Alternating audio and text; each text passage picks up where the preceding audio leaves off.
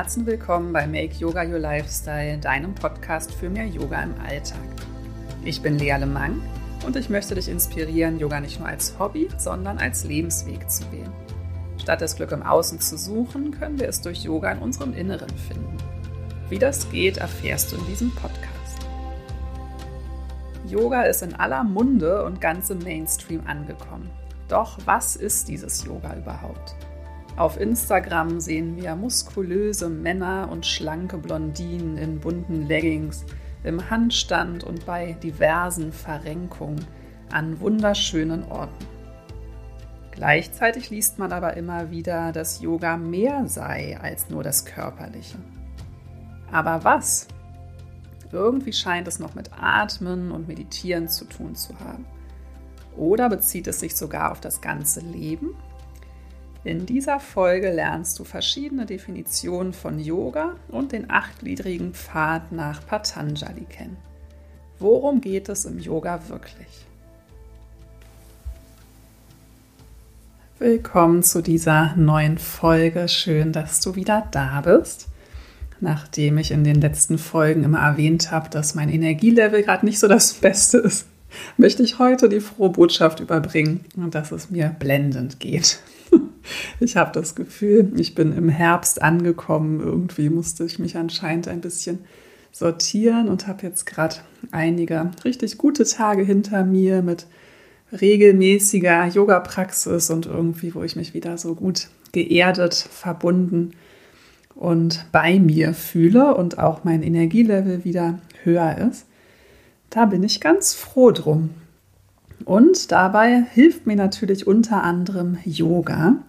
Und wie schon öfters angekündigt, heute, obwohl es jetzt der Podcast schon ein Jahr alt ist, reiche ich heute meine Beantwortung auf die Frage nach, was Yoga überhaupt ist. Und das ist jetzt wirklich ein passender Moment. Irgendwie habe ich die Folge immer so ein bisschen vor mir hergeschoben. Und jetzt äh, muss es aber sein, weil äh, für viele ist es ja irgendwie so ein bisschen selbstverständlich, was Yoga ist, wenn man sich sehr, sehr viel damit beschäftigt. Aber, wie schon im Intro gesagt, inzwischen ist Yoga ja so im Mainstream angekommen und es bestehen so viele Missverständnisse, gerade auch durch Social Media. Und ich höre immer wieder in meinem Umfeld, dass auch gerade von Yoga-Lehrern wirklich teilweise komische Bemerkungen kommen oder ein komischer Umgang. Ich selbst fremde ja auch immer wieder damit, dass so viele Yoga unterrichten, obwohl sie selbst gar nicht so regelmäßig praktizieren und auch aus meinem Blickwinkel gar nicht so sehr ein yogisches Leben führen. Und im Moment ähm, ist auch ganz groß die Diskussion in der Yoga-Szene um kulturelle Aneignung weil, das ist ja was, was den meisten bekannt ist, Yoga kommt aus Indien und da sind ja auch große Unterschiede, wie Yoga so in Indien gelebt und gelehrt wird und hier im Westen. Da habe ich ja auch schon in früheren Folgen drüber gesprochen. Und es wird jetzt eben immer lauter. Wie weit dürfen wir hier gehen im Westen? Ich glaube, das ist die Frage, weil ähm, viele Yogalehrer machen so, entwickeln ihre eigenen Yoga-Stile und mischen alles Mögliche zusammen. Und anscheinend gibt es schon, also ich glaube, da sind wie bei allem, die Meinungen gehen auseinander. Ich kenne auch Lehrer, die sagen so, ach ja, lass die doch alle machen. Aber manche sehen das durchaus auch kritischer. Und ich glaube, es ist auch ganz gut, da mal zumindest einen kritischen Blick drauf zu werfen. Ähm, auch ich selbst äh, muss mich da immer kritisch hinterfragen. Ich betone ja immer, wie sehr mir das traditionelle Yoga gefällt und ähm, mein Herz schlägt sehr dafür. Aber ich lebe ja auch hier und natürlich werde ich auch vom modernen Yoga immer mal geprägt, weil ich auch immer wieder neugierig bin und hier und da was ausprobiere. Und neulich habe ich auch von einer indischen Yogalehrerin zum Beispiel gehört, dass sie schon Yin-Yoga für kulturelle Aneignung hält. Und wenn man es streng sieht, Yin-Yoga ähm, basiert ja auch, da wird ja TCM, die traditionell chinesische Medizin, dazu gemixt. Und es ist ein moderner Yoga-Stil. Deswegen hat sie da vermutlich recht. Ich habe dann erst wirklich einen Gewissenskonflikt gehabt, weil ich liebe ja Yin-Yoga. Ich unterrichte es ja auch sehr viel und habe es für mich hinterfragt und für mich ähm, funktioniert das aber irgendwie. Also für mich geht es einfach einher mit der traditionellen Lehre, auch wenn es abgewandelt ist. Aber da ähm, rede ich es mir schön, indem ich sage, ähm, dass Yoga ja nun mal in einer anderen Zeit entstanden ist und vermutlich gab es damals noch nicht so viel Leistungsdruck und so weiter. Und für die heutige Zeit finde ich dieses Yin-Yoga eben eine ganz wertvolle Ergänzung zum Hatha-Yoga zum Beispiel, was ich ja sonst auch lehre. Und trotzdem finde ich eben gut, wenn man sich einfach bewusst macht, ja, das ist ein moderner Yoga-Stil, da weicht man irgendwie ein bisschen von der Tradition ab.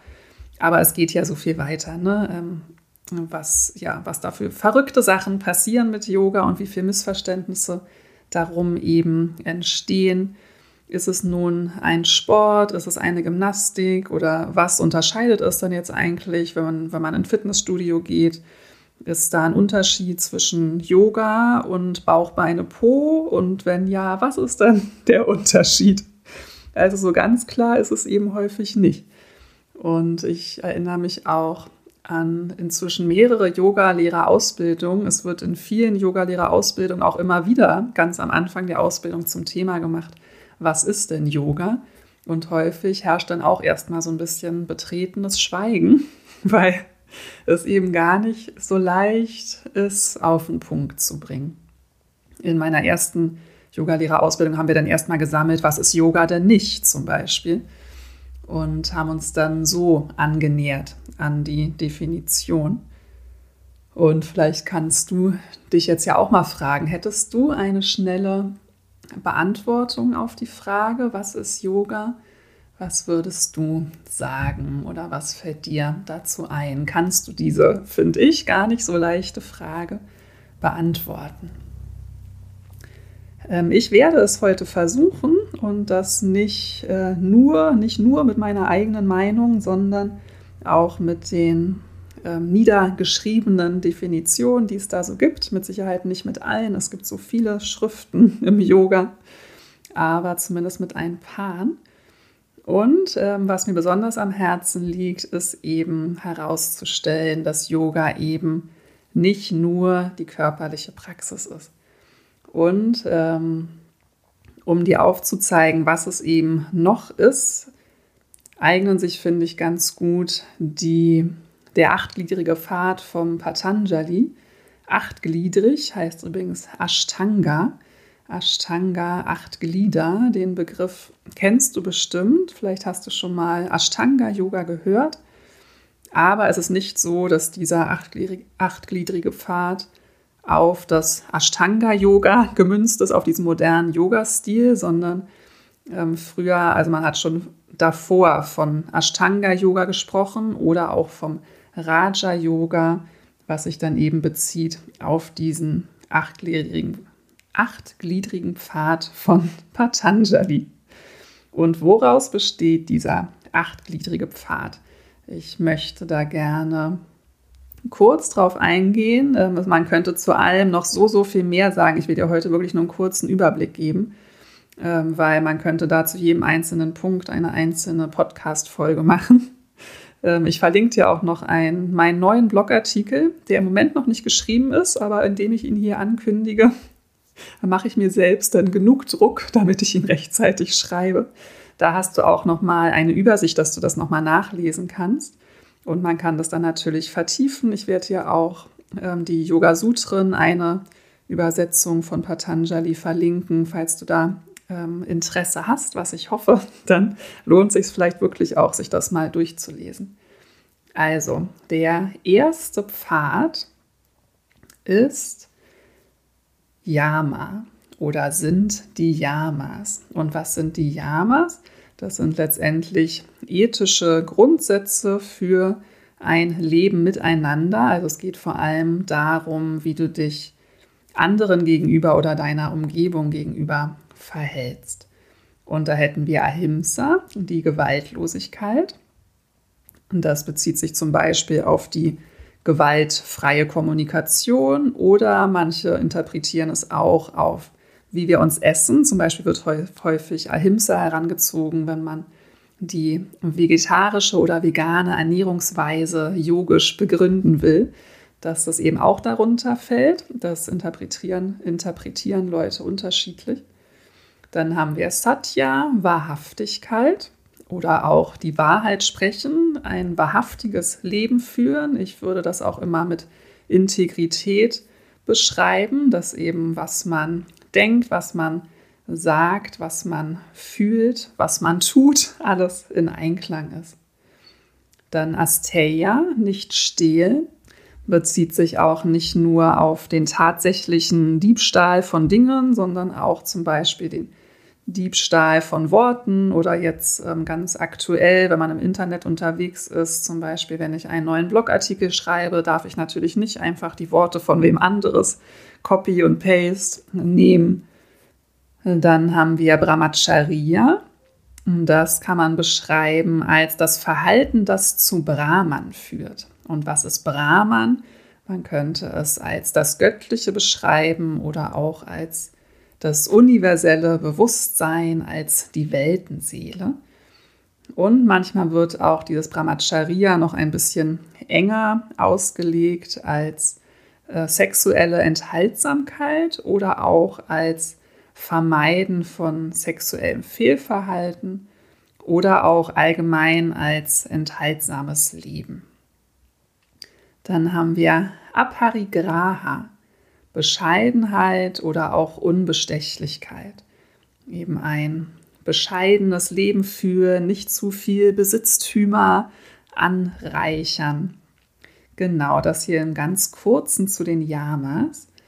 Dann ist der zweite von diesen acht Pfaden sind die Niyamas. Das sind jetzt die Haltung oder auch Verhaltensweisen uns selbst gegenüber. Da haben wir Saucha, das wäre die innere und äußere Reinheit. Und hier geht es tatsächlich einmal um diese körperliche Reinigung. Im Yoga hast du vielleicht auch schon mal gehört, dass es da so ähm, einige Reinigungstechniken gibt. Es wird auch ganz häufig, wenn man ältere ähm, Yoga-Bücher liest, ähm, ist da auch tatsächlich beschrieben, dass wir uns vor unserer Yoga-Praxis waschen sollten, körperlich reinhalten sollten. Also tatsächlich ähm, spielt diese Reinheit des Körpers eine große Rolle. Aber es geht auch um die innere Reinigung. Also tatsächlich auch darum, dass wir eben unsere Psyche reinhalten. Vielleicht könnte man es auch Psychohygiene nennen.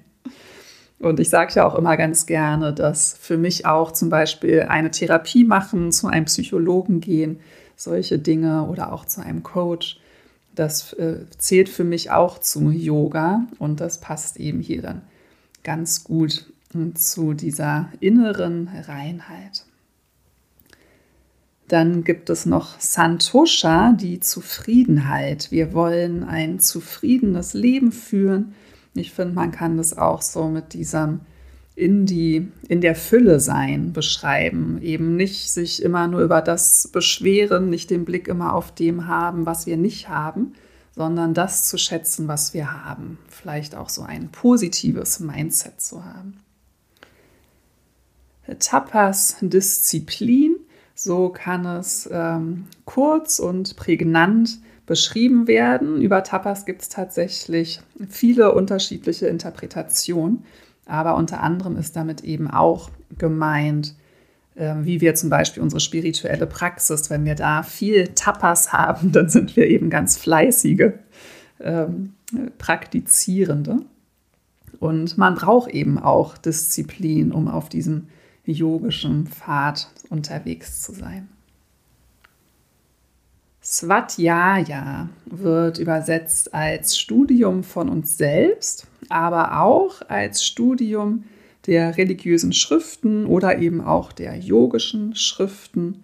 Selbststudium passt, finde ich, auch wieder. Auch hier könnte man sagen, das ist vielleicht auch so diese Selbsthygiene oder auch halt einfach dieses Beobachten von uns selbst, was wir ja auch auf der Yogamatte beim Praktizieren üben, die Achtsamkeit bei uns zu haben wie fühlt sich der Körper an, was passiert in mir und das aber eben auch im Alltag, sich selbst zu beobachten, das eigene Verhalten beobachten, sich selbst studieren. aber eben auch als, auch das ist eben ein ganz wichtiger Part im Yoga, nicht nur körperliche Asanas, sondern auch eben die Schriften zu studieren. Und last but not least zu den Niyamas, Ishvara Pranidhana. Und das ist die Hingabe an Gott. Oder ich weiß, viele haben ein bisschen Schwierigkeiten mit dem Begriff von Gott. Man kann natürlich auch sagen, die Hingabe ins Leben, die Hingabe an etwas Größeres, die Hingabe an das Universum. Das waren jetzt hier kurz und knapp beschrieben schon nur die ersten zwei Pfade vom Yoga. Und wie du siehst, das beinhaltet unfassbar viel und bezieht tatsächlich ja dann alle Bereiche unseres Lebens ein. Und in meiner äh, Yoga-Ausbildung in Indien, in der ersten, hat mein Lehrer immer gesagt, die lassen sich halt nicht ganz so gut lehren äh, wie der andere Teil. Aber wir können das Beste machen, indem wir sie eben selbst leben. Also jeder Yogi oder Yoga-Lehrer ist dazu aufgefordert und natürlich auch Yoga-Praktizierende sind dazu aufgefordert, eben diese Yamas und Niyamas in sich selbst wirklich immer wieder ähm, zu leben und sich selbst zu hinterfragen, wo ist man da vielleicht noch nicht so gut dabei, was kann sich verbessern und das halt in die Welt zu tragen. Und so kann es hoffentlich auf ganz, ganz viele Menschen abfärben. Und ich finde einfach ganz wichtig, immer wieder die Menschen daran zu erinnern. Eben das ist schon mal der erste Pfad, der zweite Pfad und erst der dritte sind dann nämlich die Asanas, die Körperübungen. Das ist das, was wir hier eben am meisten gewohnt sind, was in den Yoga-Studios so unterrichtet wird und was natürlich auch wichtig ist. Aber es fängt eigentlich an mit diesen Yamas und Niyamas. Der vierte Pfad ist Pranayama, die Atemübung. Auch das findet man ja in den meisten Yoga-Klassen. Dieser Fokus auf den Atem, aber eben auch verschiedene Atemtechniken. Der fünfte Pfad, Pratyahara, das nach innen ziehen der Sinne. Und das könnte man in Meditation zum Beispiel, findest du das häufig am Anfang. Da wirst du angeleitet, vielleicht erst noch ähm, richte den Fokus auf die Geräusche um dich herum und dann kommst du zu deinem Atem und dann kommst du eben immer weiter nach innen. Also du willst diesen Fokus nach innen bringen, du willst deine Sinne zurückziehen. Und dann wird es nämlich leichter mit dem sechsten Pfad, Dharana, der Konzentration. Konzentration kennst du auch aus der Praxis. Du wirst immer wieder dazu aufgefordert, eben deinen Fokus entweder auf der Atmung zu halten oder vielleicht wird angeleitet, dass du ein Mantra innerlich rezitierst und dann eben volle Konzentration auf ein Objekt. Wir üben im Yoga immer wieder unser Aufmerksamkeit auf einem Objekt zu behalten und den Geist dabei möglichst halt nicht abdriften zu lassen. Und diese ersten sechs Pfade oder Glieder, die ich dir jetzt berichtet habe, die können wir ganz aktiv üben. Also da sind wir im Yoga zu aufgefordert, die in unserem Leben zu integrieren, die regelmäßig zu praktizieren, sowohl eben diese ethischen Grundsätze als auch eben die Asanas, Pranayama etc. Und die zwei letzten Pfade, der siebte und achte, die sind passieren dann sozusagen als Resultat aus diesen ersten sechs Pfaden. Und jetzt bist du hoffentlich gespannt, was ist denn nun der siebte und achte Pfad? Der siebte ist Dhyana, die Meditation. Und das wird halt häufig ein bisschen im Sprachgebrauch anders benutzt. Häufig sprechen wir bei Meditation schon oder sprechen wir schon von Meditation, wenn wir uns auf unseren Atem konzentrieren. Man sagt immer, wir machen jetzt eine Atemmeditation, wir machen eine Mantra-Meditation.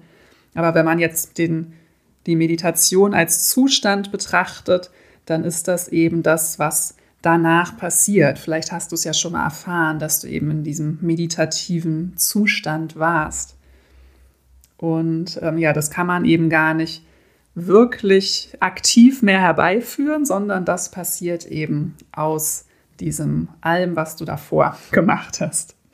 Und last but not least als achter Pfad Samadhi, die vollkommene Erkenntnis. Wir kennen es auch unter Erleuchtung, das Ziel vom Yoga.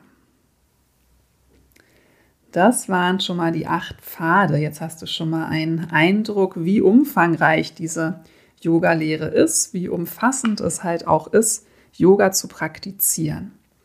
Und falls noch nicht geschehen, liest dir unbedingt noch mal durch die Yamas und Niyamas und hinterfrag vielleicht mal für dich, wo in deinem Leben praktizierst du das denn schon und wo könntest du es vielleicht noch ein bisschen verbessern. Jetzt will ich gerne zu der Übersetzung von Yoga kommen. Yoga ist ja ein Wort aus dem Sanskrit und offenbar, ich kann leider ja selbst kein Sanskrit. Ähm, ich weiß nicht, ob ich das in diesem Leben noch schaffe. Ich habe immer mehr Lust dazu, weil ich muss mich jetzt halt immer darauf verlassen, was mir andere Menschen sagen oder was ich irgendwo lese. Und ähm, es gibt anscheinend verschiedene Arten, auch Sanskrit zu übersetzen oder zu interpretieren. Welche Übersetzung wir aber hier im Zusammenhang mit der Definition von Yoga am meisten finden, ist Union auf Englisch, also Vereinigung, Verbindung, Einheit, würde man auf Deutsch sagen. Das ist so die Übersetzung von Yoga, die wir am häufigsten finden und die ja auch irgendwie Sinn macht. Allerdings ist das natürlich noch keine vollständige Definition, weil was vereinigt sich dann da? Das wissen wir jetzt noch nicht. Mal gucken, ob wir da noch in den Definitionen Antworten drauf finden. Ähm, ich beziehe mich nochmal auf Patanjali und der schreibt in den Yoga Sutren im Sutra 1.2, falls du es nachlesen möchtest, auf Sanskrit heißt es Yoga Chitta Vritti Nirodha meine Aussprache. Ich bin kein Experte, wie gesagt, in Sanskrit. Und auch dort finde ich eben viele unterschiedliche Übersetzungen.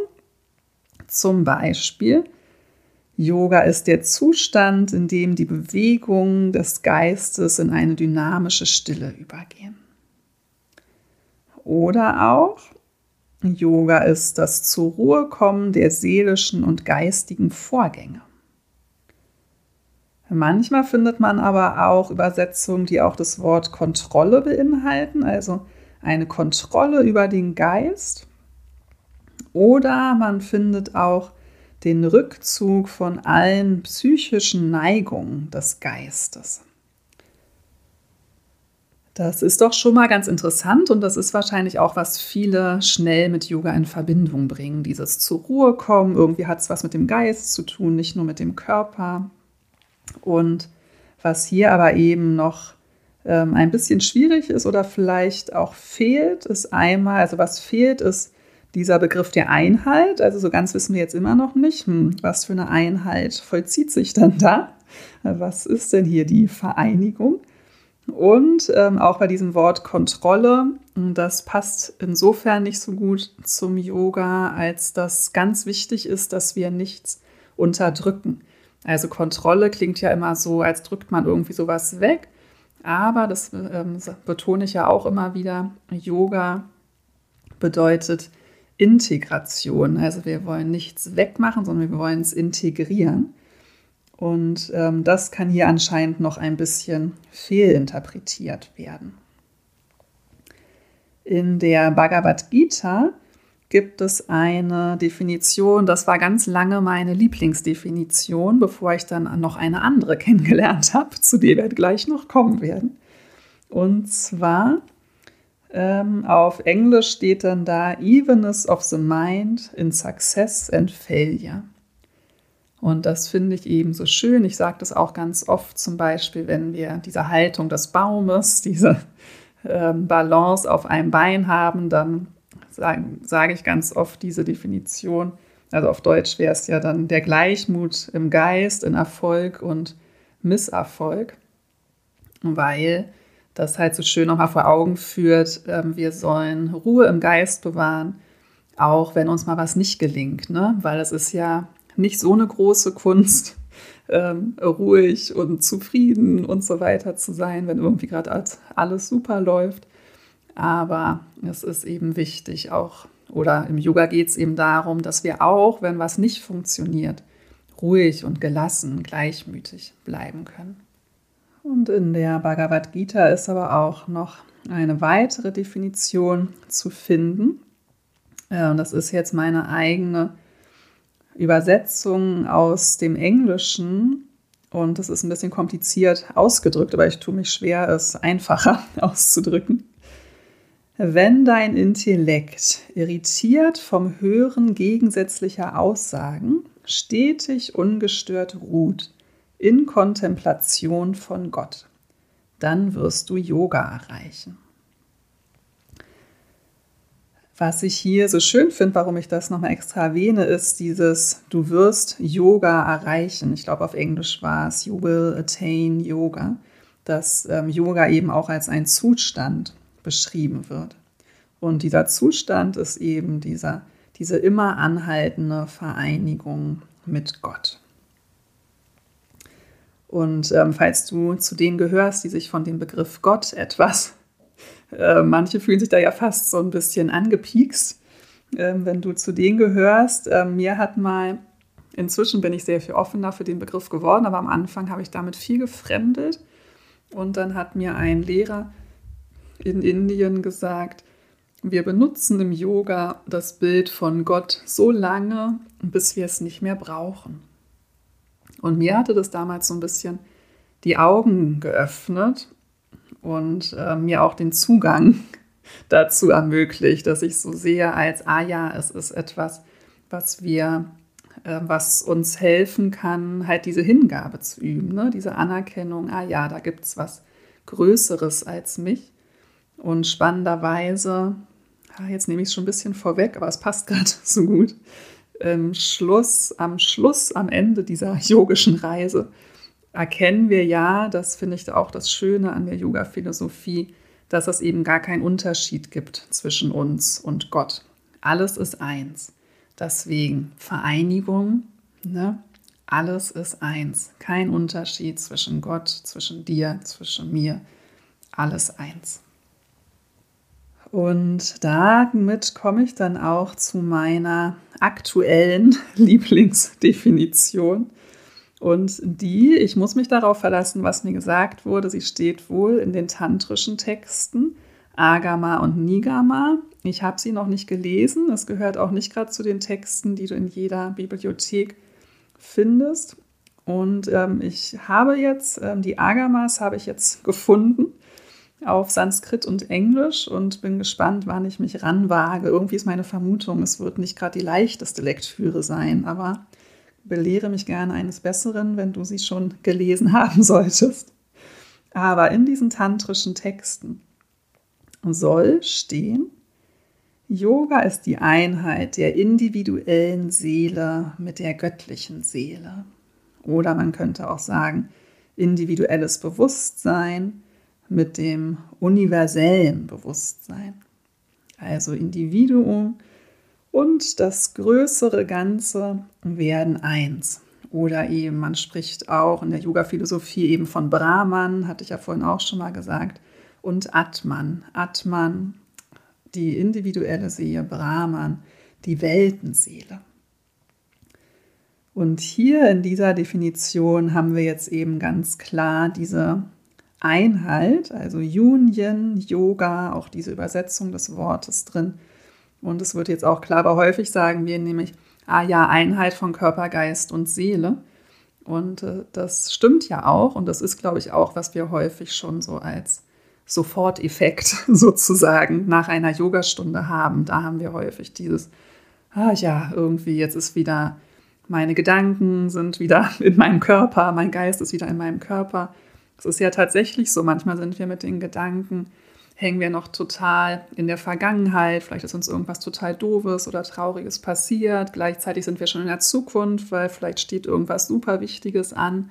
Also irgendwie sind so, wir sind nicht bei uns, sagt man ja auch umgangssprachlich so. Ich bin nicht richtig bei mir. Und ähm, Yoga bringt uns eben wieder zusammen, auch Körper, Geist und Seele. Aber es geht eben um noch viel mehr, nämlich um diese Einheit der individuellen Seele, des individuellen Bewusstseins mit dem universellen Bewusstsein. Wir erkennen also, dass wir mit allem verbunden sind, dass es keinen Unterschied gibt zwischen Gott und mir, beziehungsweise dass Gott auch in uns ist. Und ich finde auch ganz schön die Ansicht, dass jeder von uns ist eine Manifestation Gottes. Also letztendlich ist diese äußere Welt eine Manifestation von unserem Inneren. Es ist ähm, schwer zu greifen für den Verstand, aber das ist ja auch diese Herausforderung auf dem Weg. Äh, wir Menschen haben irgendwie diesen Verstand mitbekommen und letztendlich ermöglicht er uns diesen Weg zu gehen. Man sagt ja auch im Yoga immer wieder, wie schön, dass man ein Mensch geworden ist, weil jetzt hat man die Möglichkeit, diesen, diese Erkenntnis zu erlangen. Aber es ist eben auch nicht so einfach. Also diesen, dieser Geist, der uns alles Mögliche erzählt, ne, unser Intellekt, die Gedanken, das Ego, das alles in den Griff zu bekommen ist eben eine ziemlich große Aufgabe.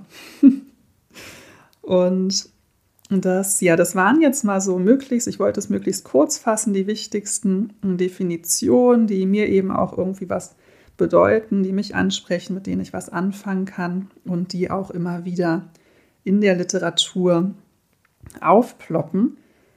Tatsächlich ist es halt ein riesengroßes Feld. Ne? Also wenn man da in die Yoga-Philosophie eintaucht, da gibt es so viel. Und du siehst auch, jetzt habe ich auch Tantra erwähnt. Was ist denn jetzt Tantra? Was ist Yoga? Dann auch immer die Frage, von wann ist das und wer hat es geschrieben? Wer hat es erfunden? Und da ähm, finde ich auch mal wieder ganz faszinierend. Und ich glaube, das ist für uns Westler eigentlich ganz bereichernd, wenn wir uns dafür öffnen und dafür bereit sind, dass man das nach meinem jetzigen Wissensstand nach teilweise einfach nicht so eins zu eins alles klar sagen kann, wie wir das gerne würden. Das sind wieder, in der letzten Folge habe ich ja viel über Indien geredet und auch so ein bisschen über die Unterschiede bei den Kulturen. Wir wollen irgendwie alles immer so super strukturiert haben und wollen ganz klar wissen, das steht da und das hat der dann gesagt und das wurde dann gemacht. Ich finde, ähm, im Yoga ähm, kann man das schwer alles so, vieles sicherlich schon, aber es gibt eben sehr viele verschiedene Strömungen, die teilweise viele Parallelen haben, dann eben aber auch wieder Unterschiede. Dann sind eben einige Sachen, wurden mündlich überliefert und so weiter, dann irgendwann festgehalten. Also letztendlich müssen wir, glaube ich, damit leben, dass wir das nicht alles, es gibt nicht nur die eine total fixe äh, Definition oder den einen Text, der uns alles beantwortet, sondern es ist ein riesen, riesengroßes Feld. Und was ich noch ganz schön finde, gerade weil ja so viele Missverständnisse eben im Yoga sind und man fragt sich dann vielleicht manchmal, mache ich das denn jetzt so richtig? Bin ich hier auf dem richtigen Weg. Da hat uns auch äh, Krishna in der ersten Ausbildung in Rishikesh mit auf dem Weg gegeben.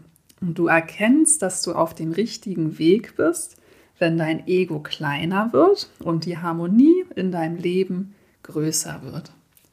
Und das finde ich irgendwie ein schönes und hilfreiches Bild, wenn man mal denkt, oh, okay, was ist denn hier los, dass man sich einfach mal sein Leben anguckt.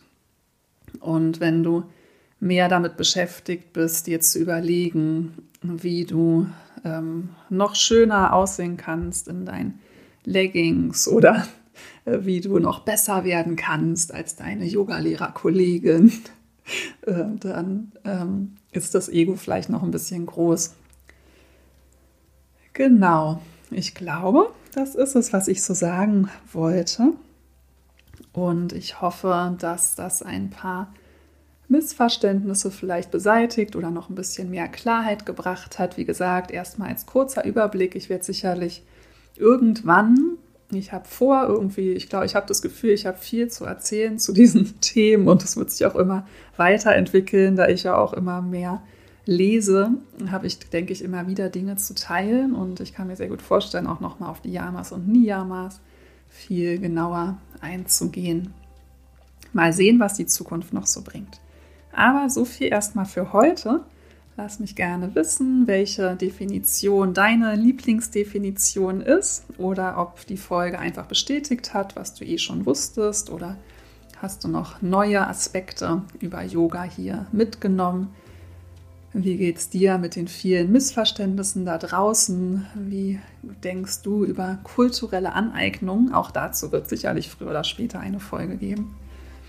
Ich freue mich sehr, wenn du mir eine Bewertung da lässt, auf welchem Portal du das auch immer hörst. Wenn du mir schreibst, wenn du einen Kommentar hinterlässt bei Instagram. Und wenn du wieder zuhörst, in meinen Yoga-Klassen vorbeikommst.